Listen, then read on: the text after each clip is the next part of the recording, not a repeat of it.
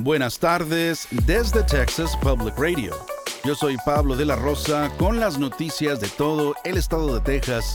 Gracias por acompañarnos. La coalición fronteriza de Texas ha criticado fuertemente una supuesta propuesta de la administración de Biden que requeriría que los solicitantes de asilo se queden en Texas mientras esperan el día de su cita.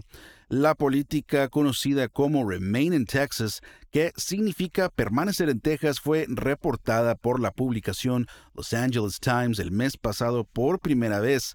Bajo esta propuesta, los solicitantes de asilo serían rastreados con dispositivos de monitoreo GPS como brazaletes en los tobillos durante todo su proceso migratorio, el cual podría llevar meses o años.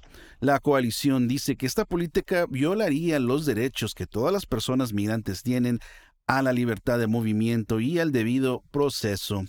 Grupos de defensa de los migrantes como la Electronic Frontier Foundation también les han surgido preocupaciones sobre la privacidad y seguridad relacionadas con estos dispositivos GPS. La coalición fronteriza de Texas afirma que confinar a los migrantes en Texas crearía tensión en las comunidades fronterizas. La coalición está pidiendo a la administración de Biden que reconsidere la política.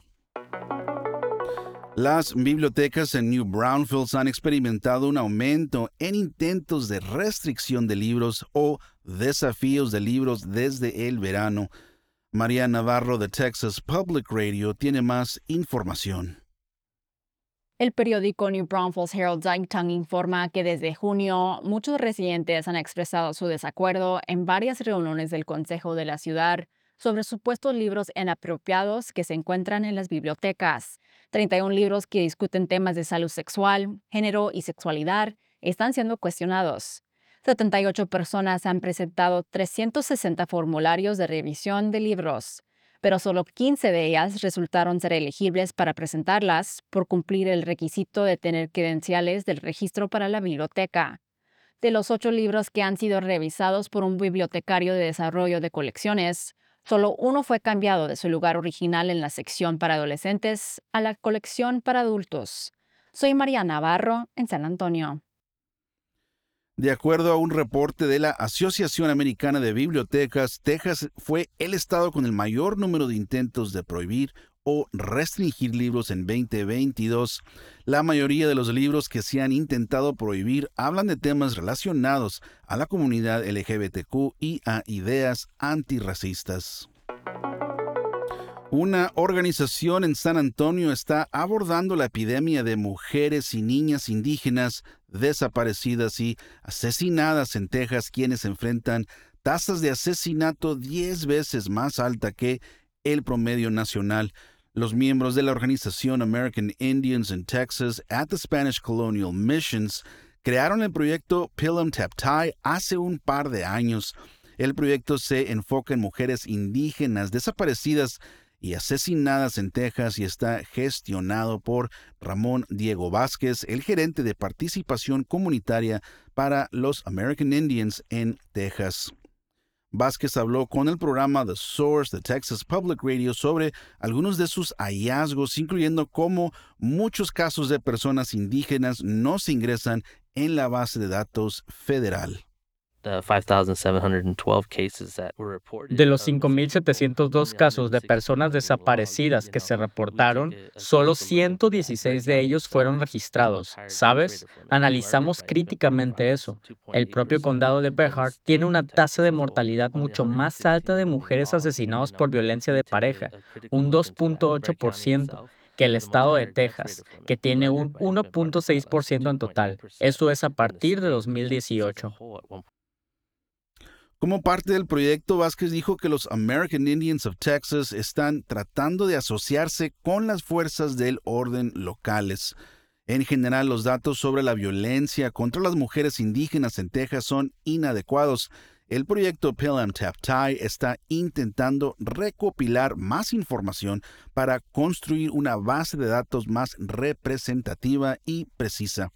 Para escuchar la conversación completa en inglés, ingrese a la página web tpr.org y haga clic en la página del programa The Source. La startup local Kaleido está presentando una galería de arte pop-up gratuita de realidad aumentada en Kaleido Art House en Southtown, en San Antonio, que estará abierta hasta el 22 de octubre. El CEO de Kaleido, Ian Pashev, dijo que Kaleido es una comunidad artística social que se puede describir como una mezcla entre Instagram y Etsy. Pashev explicó por qué es especial el elemento de la realidad aumentada en este proyecto.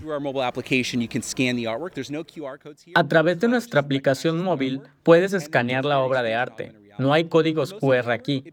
Kaleido simplemente reconoce la obra de arte y luego aparecen varias cosas en realidad aumentada.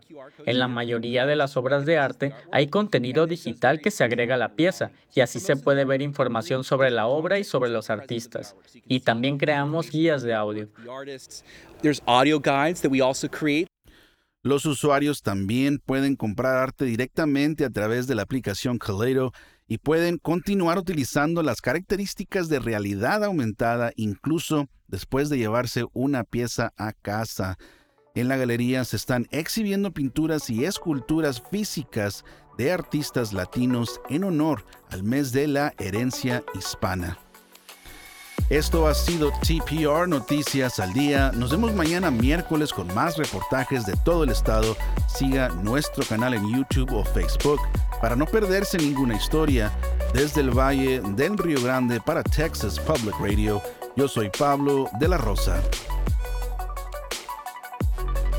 Este año en Texas Mutual Insurance Company estamos celebrando 25 años de dividendos con un récord de 340 millones distribuidos en negocios de Texas. Vea cómo los negocios son mejores con Texas Mutual en texasmutual.com diagonal dividendos.